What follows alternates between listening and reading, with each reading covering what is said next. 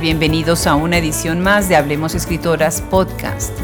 Somos mucho más que un audio que transmite las voces de nuestras talentosas escritoras y que se escucha en diversas plataformas. Somos curadores literarios, somos un repositorio que pueden consultar en cualquier momento en nuestra página web www.hablemosescritoras.com. Ahí encontrarán la enciclopedia, biblioteca, los tags con las palabras claves de búsqueda, los nombres de editoriales y sus catálogos, así como revistas que difunden la obra de escritoras contemporáneas y de todos los tiempos. Tenemos nuestras cápsulas Hablemos de, en donde abordamos temas de cultura, crítica, literatura y sociedad. Hoy tenemos el gusto de invitar a este micrófono a la escritora mexicana nicaragüense Silvia Siller. Los saluda Adriana Pacheco.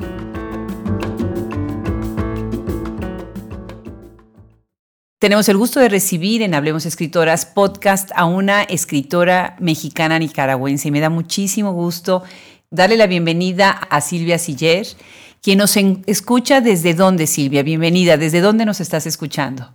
Gracias, Adriana. Estoy en Nueva York. En Nueva York. Bueno, pues qué maravilla. Las distancias se acortan. ¿Y cómo, cómo te va allá con todas las cosas que ha pasado esa bellísima ciudad? Eh, muy contenta de regresar después de cuatro meses de estar fuera durante la pandemia y ahora regresar al Nueva York eh, un poco más vibrante de hace cuatro meses. Claro que sí, claro que sí. Pues me da mucho gusto conversar contigo y déjame platicarles un poco a quienes nos escuchan sobre tu perfil antes de empezar con tu interesante obra y toda tu trayectoria. Tienes una maestría en Relaciones Internacionales en Columbia University y una maestría de francés en, literatura moderna contemporánea de América Latina en México. Y ahorita estás también eh, eh, trabajando en qué universidad? Trabajo en la Universidad Pública de Nueva York, que se llama CUNY, es City University of New York, y estoy trabajando para el Instituto de Estudios Mexicanos, colaborando con una feria de libro que se está organizando actualmente. Y además doy clases en esa universidad. Ay, qué bien español y poesía. Qué bien, ahí han estado escritoras como Carmen Bullosa y Mayra Santos Febre, ¿verdad? Así es, con ellas tomé un seminario el año pasado, a principios del año pasado. Qué interesante. Sí. ¿En dónde naciste, Silvia? En la Ciudad de México, en la Ciudad de México. Entonces, ¿tu origen nicaragüense de dónde viene? Mi madre es nicaragüense, de hecho mis tres abuelos son nicaragüenses, mi padre, su madre también era nicaragüense y tengo mucha relación con, con ese país desde niña porque siempre iba a visitar a mi abuela allá. Así es que toda mi familia por parte de mi mamá viven allá. Eh, bueno, unos se han salido, eh, pero tengo mucha relación con, con el país y con su historia social y política. Claro que sí. Lo que yo veo en tu obra, que tienes una gran hibridez en, textos, en lo que estás escribiendo, en lo que estás haciendo, y por lo mismo has ganado varios premios, varias nominaciones y has colaborado en varios proyectos. ¿Cómo es que empieza tu carrera como escritora y cómo esta se mezcla con tu carrera como docente, como crítica? Bueno, la verdad el gusto por la literatura me viene desde, desde la preparatoria. Estudié en Francia y luego estudié en México en el Liceo francés y estaba justo en el campo de literatura y de lenguas, que, que era el campo que a mí me gustaba. Y fue un gusto natural porque mi interés por estudiar fue más relacionado a lo político y social, a estudiar relaciones internacionales, pero paralelamente siempre me me ha encantado leer y escribir y mi, digamos, mi transformación o mi reinventarme empezó más ya de adulta y después de tener mis hijos en el, en el campo literario, bueno, pero hice estudios de literatura en México, eh, hice un diplomado con, con, de hecho, un escritor que estamos invitando ahora también a participar en esta feria de libro pronto. Él se llama Mauricio Molina, un escritor mexicano. él dirigía el diplomado al que yo participé y ahí me empecé más a involucrar en la poesía latinoamericana y por el gusto de, empezar a escribir. Así es que fue así como empecé y poco a poco eh, también trabajé mucho en filantropía y me fui involucrando por la filantropía en, en CUNY, ayudando al Instituto de Estudios este, Mexicanos con la comunidad mexicana. Y eh, ahí fue donde me empecé a, a relacionar con la gente que está trabajando en lenguas y empecé a dar clases. Así es que este ya es mi tercer semestre dando clases allí. ¿Y cómo te sientes? Muy contenta. Eh, bueno, ahora estamos distanciados por la cuestión actual, pero ha sido una experiencia linda. Eh, y llegar otra vez a enseñar. Había enseñado antes en México, pero había enseñado política exterior mexicana hace muchos años, cuando me gradué. Qué bien, es una mezcla interesante. Por un lado la política, por otro lado la literatura, pero también por otro lado el arte y las lenguas, ¿no? Al, hablar varios idiomas, pues eso además enriquece todavía más, ¿no? Pero además bailas flamenco. Sí, así es. Así Qué maravilla.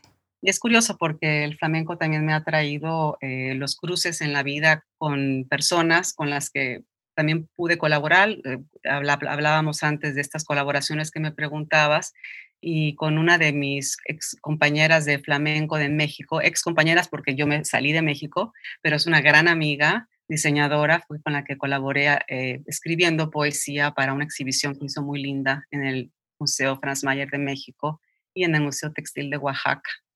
Y yo tuve el gusto de ver ese, ese catálogo. De verdad no se imaginan qué proyecto tan, tan, tan bellísimo. Manorar, proyecto poético y diseño con Luciana Corres. Eh, y además que, que, el Museo Franz Mayer es una cosa bellísima una gran tradición dentro de la historia de los museos de México, ¿no? Y bueno, Oaxaca, ¿qué más, qué más decir, ¿no? Interesante, platícanos un poco más de, este proyecto, porque, bueno, lo que se ve acá es la, la belleza de las piezas que montaron y todo está acompañado de tu poesía, ¿verdad? Así es, eh, literalmente fue una colaboración, fue, lindísimo.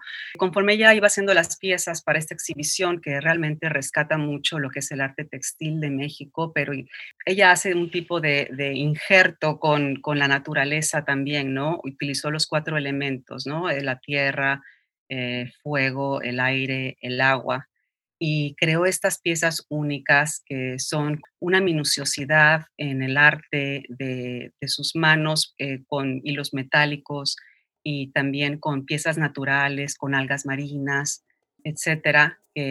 cada pieza realmente sí me inspiraba para escribir un, poema. entonces hizo esta combinación de audio, hizo esta combinación de poesía con la exhibición de arte y la verdad que yo me sentí muy honrada de que me hubiese invitado para, para este proyecto. ¿Cómo dirías tú que se puede armar un hilo conductor? En este caso, cuando tú estás acompañando con poesía una obra gráfica, una obra pictórica, ¿no? Eh, o una obra artística, plástica, ¿cuáles son las líneas? ¿Cómo puedes construir un poema alrededor de estas piezas? Bueno, conforme ella me va platicando la inspiración de sus piezas, yo trato de traducirlo en realidad con palabras. Es una manera de... El manorar, de hecho, es una palabra inventada que yo utilizo en los poemas porque tiene que ver con las manos, con lo textil, con, con la minuciosidad, la meditación que, por ejemplo, las, las mujeres tejen. Es una meditación en sí y al mismo tiempo orar, no es una plegaria, porque cuando uno está tan concentrado es estar muy presente en lo que estás transformando con tus manos y eso a mí me daba muchísima inspiración para para escribir y para y para también incorporar palabras nuevas como esta de manorar, ¿no? Ella, por supuesto, tuvo la idea de esta, de esta unión de, de palabras de manos y orar, pero eso me dio a mí mucho margen para poder ser más creativa con los poemas. Qué, interesante. ¿Y haces algo similar con eh, este teatro flamenco, con poesía, en donde, bueno, tienen que, buscar a, Silvia en las redes, en serio, muy, muy bonito. Yo vengo de una ciudad en México en donde hay un gran entusiasmo por el flamenco, porque es una ciudad, es la primera ciudad española eh, de la época de la colonia en el continente, ¿no? Así que, bueno, pues los españoles trajeron el flamenco a México, lo llevaron a México y por eso tengo una familiaridad con el flamenco. ¿Cómo te llega a ti esta pasión y cómo es que la literatura, el teatro y la música se encuentran acá? Pues eh, me encanta que me preguntes esto, Adriana, porque sí, eh, tanto el baile flamenco como la poesía son mis dos pasiones y eh, tienen mucho que ver porque siempre me gusta repetir cómo el arte, la danza y, el, y la poesía, cuando se lee y se recita, es un arte efímero y tiene que ser de presencia, ¿no? De hecho, yo soy muy renuente a poner videos, digamos, de, la danza porque es tan presencial, ¿no? Es tan del momento porque se crea una energía y se crea una ambientación que es única. Siempre me ha gustado bailar y de chiquita también estuve clases de baile, pero el flamenco me vino a mí a rescatar, digamos, de, en mis años de juventud, más joven, digamos, de, de sentir que era una manera de explorar el cuerpo, pero con disciplina, con una pasión controlada y creo que tiene mucho que ver también con, con, la poesía, porque también tiene un ritmo y una melodía que hay que respetar, respetar eh, aunque se puedan romper, por supuesto, los patrones tradicionales por el verso, pero me refiero a que cuando, cuando realmente estás buscando el arte, eh, se requiere de, mucha concentración y de mucho estudio, porque son diálogos. El flamenco tiene este diálogo con los músicos, con la guitarra, con el cataor, y no es algo que, pueda improvisarse. Puede improvisarse cuando conoces realmente todo el, la caja que, en la que te ponen los ritmos y los palos flamencos, ¿no? Estos que llaman los palos flamencos, que son como la bulería, la soleá, la seguirilla, los, etcétera. Cada una tiene su propia metodología. Entonces, eh, bueno, no sé si, si esta combinación también me ha llevado a, a intrometerme entre recitar y bailar. Y he hecho algunos ah, experimentos teatrales con, con, con esto, eh, de unir lo que es los ritmos flamencos con la música, con la historia y con la poesía. Y ha sido pues dos experimentos que he hecho. Hice una obra que se llamó El monólogo de la gitana y otra obra que fue eh, este nuestro espacio, que era un homenaje a la inspiración de la amistad a través del flamenco. Me encanta, me encanta lo que estás diciendo, porque siendo tan corporal el flamenco, ¿no? Con tanta expresión, ¿no? Es uno de los, uno de las danzas en donde el cuerpo y el ritmo pueden ir de una manera tan sublime y tan bien conjugada que la gente se emociona en el público, ¿no? Es de esas danzas en donde la gente aplaude y grita, ¿no? Es, es, es bellísimo. Pues eh, acabas de mencionar entonces ya Monólogo de la Gitana, ese lo presentas en el 2015, interesante, en la sinagoga Benay Yershurum, en Nueva York. Y después tienes este experimento que, que nos estás contando en Teatro eh, de Poets Den, y cuéntanos cómo es que llegas a los espacios, ¿no? Porque además es algo alternativo lo que estás proponiendo, ¿no? Bueno, eh, a, partir de la comunidad del flamenco uno busca sus espacios porque, pues como todos los artistas en Nueva York siempre están tratando de auto, autopromoverse y, y, buscar espacios para el arte, porque hay muchísima competencia, por supuesto, pero a través de la comunidad, cuando uno quiere hacer las cosas y logra juntar a, las mentes y a, y a, los talentos que corresponden, pues se hacen cosas como esta, ¿no? Fue muy lindo. Fue una colaboración, buscar los teatros, es vender los boletos y hacer la obra. Entonces así fue, así, así de sencillo. La escribí escribí la obra eh, tratando de hacer un homenaje a una persona, un, primo mío, y me inspiré en él para, para hacer esta obra como inspirador de, la búsqueda de un talento, ¿no? Como esa, ese pacto de amistad que se tiene a veces para, para crear. Qué maravilla. Déjame mencionar algunos de tus premios para pasar a tu obra ya dentro de la literatura. Eh, fuiste finalista en el concurso iberoamericano de poesía entre versos 2017 el International Latino Book Award, que fue en el 2015 y 2016. Felicidades, ese es buenísimo premio. Eh, premio Gabriela Mistral, eh, Julia Burgos y Frida Kahlo, otorgado por el grupo Galo Plaza en Nueva York. Eso es por tu contribución a la cultura latinoamericana en el 2015. Interesante cómo las voceras fuera de sus países de origen, eh, ponen el nombre en alto, ¿no? En, en, otros contextos y salen con estos premios, inclusive con estas menciones, ¿no? ¿Qué te parece debe de ser la función de la escritora en los tiempos contemporáneos también en este afán de promover la lectura y la escritura? Yo creo que eh, estamos en un, en un momento crucial en el cual la tecnología está realmente sobrepasándonos para bien y para mal.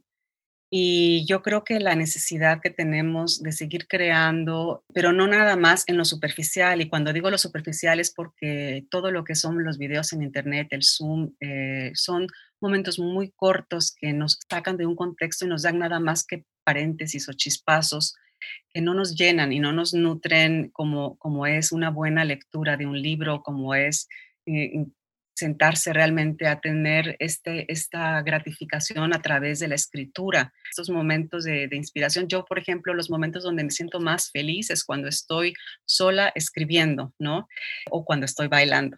Realmente, eh, cuando me siento tan presente, ¿no? Con, con, mi cuerpo, con mi inspiración, son los momentos más felices, en donde, en donde nada, nada proviene de afuera, sino es a través de lo que proviene de adentro hacia afuera lo que, lo que me hace feliz. ¿No? Y ahí es como la, como la respuesta que tenemos el por qué unas las personas creativas y los artistas no necesitamos de la admiración, sino que lo que necesitamos es que no se pierda esa fuente, ese manantial que tenemos para crear, porque eso es lo que nos mantiene vivos.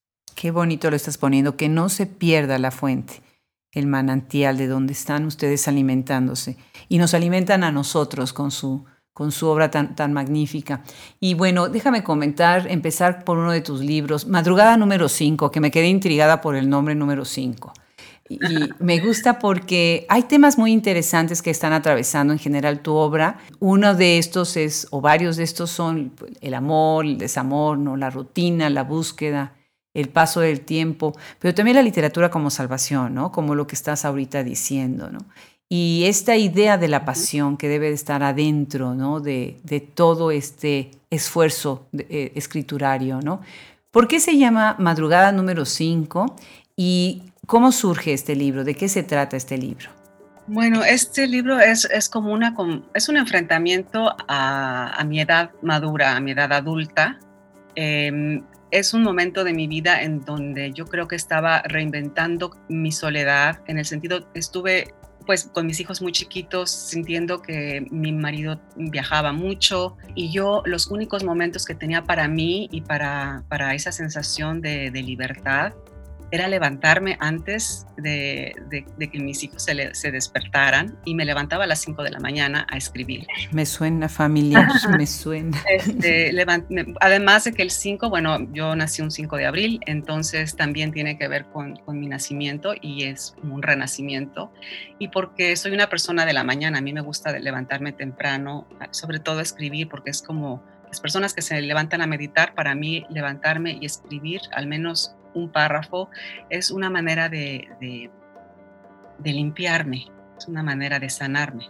Entonces, este libro lo escribí así a las 5 de la mañana, pero son, es, es, un libro bastante místico y bastante reflexivo en cuanto a enfrentarnos con, con, la mujer adulta.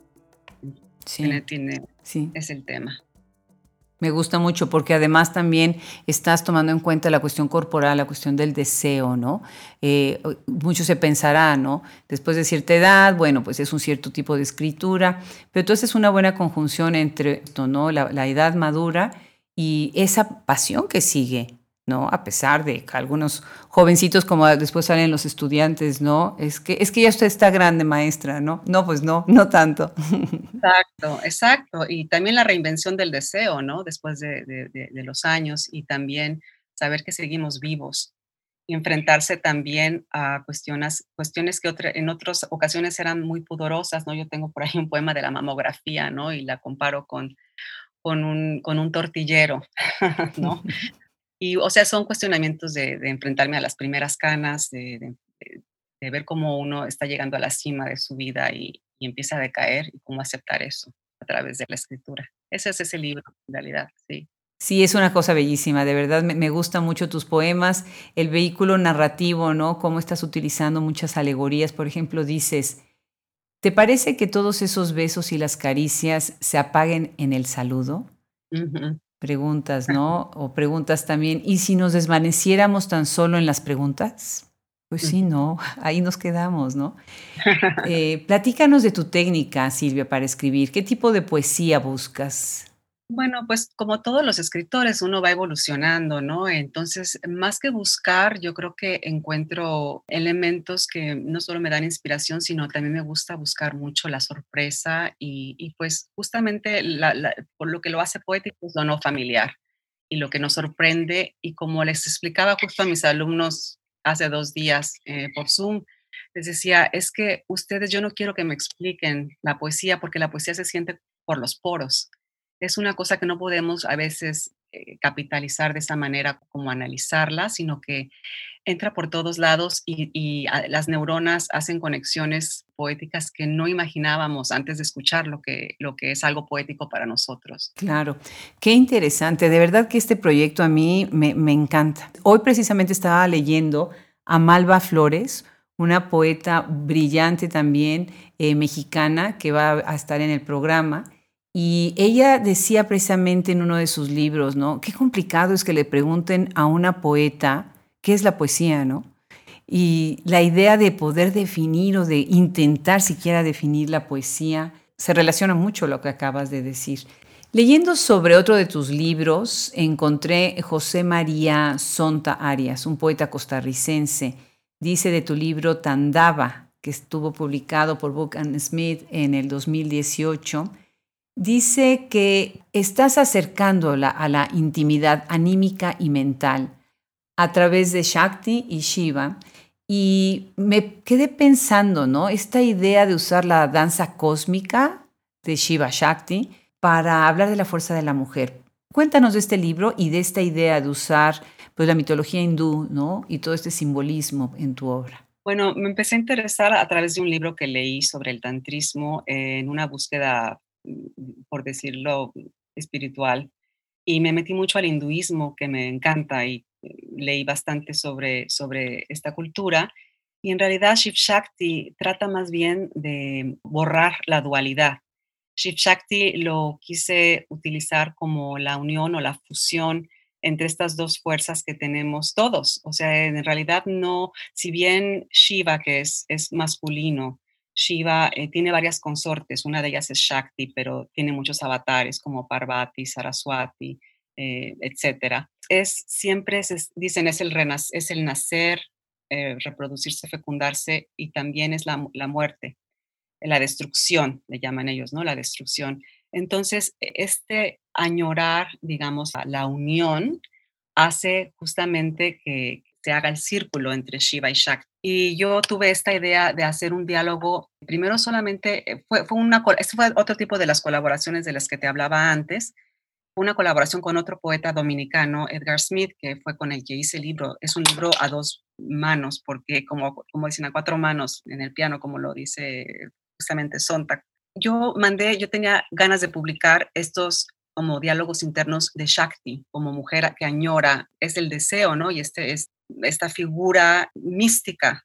Y cuando lo leí y eran estos micropoemas, le pedí que si él tenía interés en publicarlo y si tenía interés en hacer como contestación. Poco después él me mandó la contestación y empezamos a hacer este ejercicio de, edición de tal manera que se puedan leer independientemente todos los de Shiva, todos los de, Shakti, pero también al unísono y se crea otro poema. Entonces los editamos así a propósito porque son poemas muy, muy cortos que al final ya se llegan a fundir y ya no sabes ni cuál es de Shakti ni cuál es de Shiva. Esa fue eh, la colaboración que hicimos con este poemario.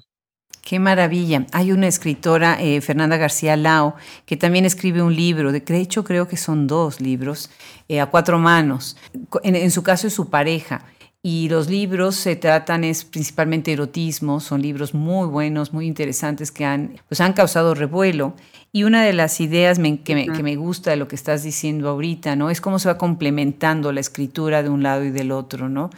¿Tú piensas que esta escritura a cuatro manos le agrega, además de, bueno, de la otra voz que se, está, que se está intercalando, le agrega algún tipo de reto literario, lingüístico, técnico, estilístico en la obra y que, al que tiene que enfrentarse el lector?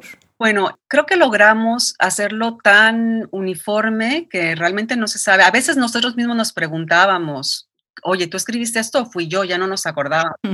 Al principio, la primera vez que lo editamos juntos, sí, por ejemplo, yo, pues yo quería tener el mando, ¿no? Y decirle, Edgar, porque mi amigo, eh, este poeta, que es un gran poeta dominicano, es, es, buenísimo, pero él tendía a hacer los poemas mucho más largos de los que yo quería. Yo quería que fueran más explosivos, ¿no? Eh, decirlo más con lo menos.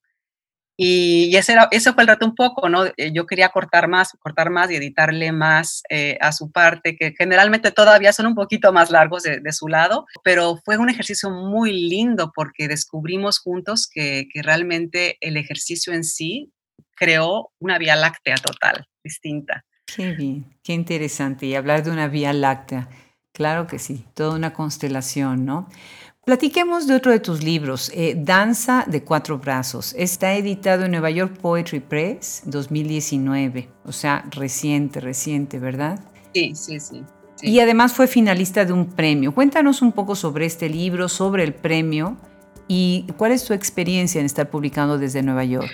Bueno, eh, este libro en particular eh, lo mandé a, ese concurso de entreversos. Eh, yo hice un taller justo con, con, el poeta Sonta y con él yo aprendí muchísimo. Este taller me llevó a escribir un libro que mandé a otro concurso y que no quedó en ningún lado, pero todos los eh, poemas, digamos, desechados de aquel libro los volví a, los volví a, los volví a editar, los volví a tejer y todo tiene que ver con la danza, porque en esa época no solamente estaba investigando la danza por placer, sino que también me había, me, había lastimado una rodilla en realidad y no podía bailar. Y mm, entonces mi manera de, sanar esa parte de, no poder bailar fue escribir este libro de danza de cuatro brazos que tiene que ver con, con el Natayara, el, Shiva Natayara, que es el dios este hindú de la danza. Y tiene que ver con los cuatro puntos cardinales y tiene que ver con los cuatro brazos de ese, de ese, dios hindú. Y pues por supuesto escogí danzas de, de varias partes del mundo y, coreógrafas, todo lo que tenía que ver con las cosas que me estaban haciendo falta probablemente, pero que me gustaba analizar la, la danza desde el punto de vista poético, ¿no? La, la lectura de la danza con mis ojos para traducirlo en poema.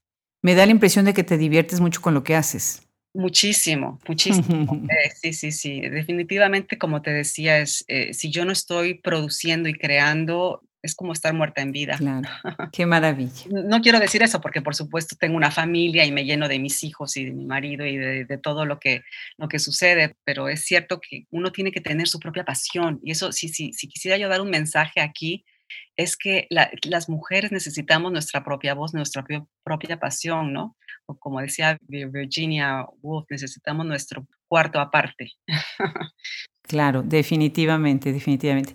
Me gustaría retomar esta idea de escribir con estos conceptos, estos arquetipos del hinduismo, el tema del placer y lo erótico. Cuéntanos un poco sobre cómo piensas tú que desde la literatura eh, abordas tú estos dos temas? Bueno, yo corregiría un poquito porque sí es cierto que hablo del, deseo y del erotismo, pero también es muy místico cuando lo relaciono con todo lo que es la cultura hinduista, porque tiene que ver más que nada con la búsqueda del deseo, con, el, con la culminación, ¿no? Yo creo que mis poemas son más el foreplay, como le llaman en inglés, ¿no? Es más el uso de las palabras que son agradables, pero que tienen esta ambigüedad y que pueden significar, según quien las lea, cosas totalmente distintas.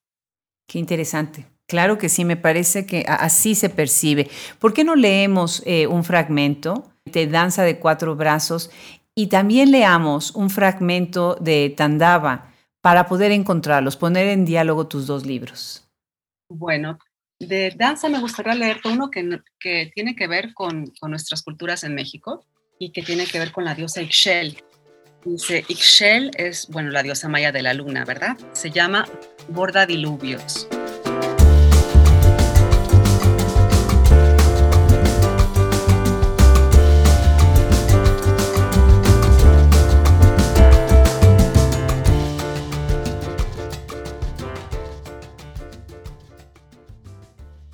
Para tejer el arco iris, Ixchel baila el cántaro del agua, tras el beso del sol, al último sorbo de mar, mientras vigila la preñez de las mujeres. Ixchel se reinventa, muda su piel de víbora y renace cada primavera con la lluvia. Preserva árboles y lunas, salta conejo entre la hierba, mide distancias entre siembra y cosecha borda diluvios con las agujas de hueso de su falda. Es preciosísimo, me encanta, me encanta la voz, me encantan las metáforas, las imágenes, ¿no? De esta, de esta diosa que cuida y a la vez borda, ¿no? Magnífico. Silvia, ¿te parece que ahorita de inmediato leamos un fragmento de Tandava? Sí, con mucho gusto. Bueno, estos son versos muy cortitos, pero te voy a leer cuando se funden, porque es la añoranza entre los dos. Sí. Te voy a leer. Llevo mis cadáveres a cuestas para que no se descompongan. Los ventilo al sol y a la luna. Los oreo por fragancias y cítricos, por atardeceres que flamean los colores que se apagan de nuevo en el marfil. Luzco mis cadáveres con mi sonrisa, como disfraces de carnaval de Venecia y máscaras que la muerte contuvo en el aborto del silencio. Los visto, los bebo, los calzo, los acaricio y devoro, los lamo, los convierto, los asusto, los beso, los amo, los empapo de deseos, los impregno, sigo mi camino feliz y acompañada. Me gusta, me gusta muchísimo las enumeraciones, cómo vas encabalgando una tras otra y empiezas con una asociación, con, con un objeto, con un punto de partida pequeño y de ahí lo vas extendiendo y elaborando, ¿no? Haciendo de, eso, eh, eh, de ese objeto una asociación al que sigue y una más al que sigue, ¿no? El temperamento atraviesa, ¿no? Así es, pero bueno, quisiera, eh, bueno, este es como el más largo que tengo, pero te quiero leer, por ejemplo, otro que es más, ejemplifica mejor este libro, ¿no? Que dice, busqué tu perfil y allí la rajadura de la piedra. Wow, wow, casi haikus, ¿no? Exacto, sí, pero bueno, no tienen el, el, conteo de 575, pero, pero son muy cortitos. Y él contesta, procuro tu silueta entre sombras, soy feliz si te encuentro dormida en las grietas. Oh, wow. Y, y, aquí es donde estoy viendo que él, si es Edgar el que escribió la otra parte, correcto. Escribió de más, pero escribió muy bien, ¿no? Pero escribió más que tú. Es genial, magnífico. Déjame ir más allá, ahora te los voy a leer cruzados. Ok. Busqué tu perfil, procuro tu silueta y hallé la rajadura entre sombras de la piedra. Soy feliz si te encuentro dormida en las grietas. Qué belleza, qué belleza. Este libro me encantó, todos, todos me gustaron mucho, pero a veces pasa eso, ¿no? Que estás leyendo un libro, eh, especialmente a mí me sucede mucho en la poesía, cuando leo poesía, que de repente esto repite y repite en mi mente la imagen que acabo de leer, ¿no? Eh, es eh, la metáfora, la, la, imagen, sí, como digo, ¿no? ¿A quiénes lee Silvia? Uy, a, un montón, a un montón. Eh, la verdad que también leo a muchos contemporáneos que son, pues, amigos poetas, ¿no? Que, que, que, tengo, este, pero es que leo, no sé ni por dónde empezar. Uno de mis favoritos mexicano es Becerra, por supuesto. Carlos Becerra, eh, me encanta la Pizarnik, me encantan pues contemporáneos, me encanta Coral Bracho, me encanta, eh, o sea, Coral por cierto la conozco y, hemos convivido, me encanta también este, María Dolores Guadarrama, que es también contemporánea poeta de Chihuahua, me encanta Gael, Gael también la, la, leí recientemente, estoy leyéndola y también me encanta Gael de Calvez. Eh, bueno, pero eh, digamos tradicionalmente eh, son tantos que no sé ni, por dónde empezarte a, enlistar, ¿no? Eh, ¿A Gael la lees en francés? sí, yo hablo, bueno, yo hablo francés, sí, yo estuvimos juntas con ella en, en, el liceo. Qué bien, qué bien. Me encantaría poder leer a Gael en francés. Sí, claro, claro. Bueno, no la he leído en francés, ella me mandó su, su, su poemario en español. Sí, qué maravilla. Bueno, pues parte de lo que ustedes están haciendo es una gran comunidad, ¿no? Yo siento que los poetas han, se han relacionado, han extendido muy bien sus redes, ¿no? De manera internacional, lo cual es, es magnífico. Y se están notando como además ciertas alianzas que los ayuda pues sobre, sobre todo a ser más visibles, ¿no? Para cerrar la conversación, me gustaría que hicieras un, un comentario breve sobre qué es lo que estás trabajando ahora y cómo te ves como poeta del siglo XXI en este momento, eh, no, independientemente de la pandemia que ya ha marcado demasiado, siento yo, nuestras conversaciones, eh, ¿cómo te ves tú en este momento histórico desde tu función o desde tu pasión eh, como poeta? Bueno, yo me veo que voy a seguir escribiendo. acabo de terminar un libro de crónicas que es más narrativa sobre, sobre Nicaragua y sobre la situación de allá del, de hace poquitos años. Es una historia personal de mi familia que es sociopolítica y estoy tratando de publicar ese libro. Y ahorita estoy haciendo un poemario que tiene que ver con la fertilidad y la nueva fertilidad, como le llamo yo, ¿no? En, vez de la nueva normalidad, la nueva fertilidad. Eh, estoy escribiendo este poemario y bueno, como escritora me, mm, siento que no es que tenga yo una función específica como una misión de que quiero trascender, ¿no? Yo creo que mientras más genuina yo me sienta en, mi manera de escribir y de, y de expresarme, se va a trascender lo que tenga que trascender. Bueno, yo me siento muy feliz porque finalmente a, estas alturas siento que he encontrado el nicho que a mí me corresponde de, lo, de quién soy. Creo que la escritura me ha ayudado a mí a identificarme como, como te decía hace, hace un ratito, eh, los momentos más felices de mi vida, ¿no? Mientras esté bailando y esté escribiendo, o bailando las palabras o, o escribiendo la danza. Me, me, encanta, me encanta esa manera de cerrar. Pues Silvia, qué gusto eh, haberte tenido en este micrófono. De verdad es un placer haberte leído y los invito a todos los que nos escuchan ahorita, acérquense a la obra de Silvia Siller. No hay obstáculo para leerla y para entender que hay muchas maneras de leer a la poesía y de escribir a la poesía, ¿no? No nada más de escribirla, sino de leerla. Un gran gusto y un abrazo muy grande hasta Nueva York. Pues muchísimas gracias, Adriana. De verdad te agradezco mucho el espacio y la posibilidad de poder intercambiar contigo esta linda conversación. Al contrario, Silvia, muchísimas gracias.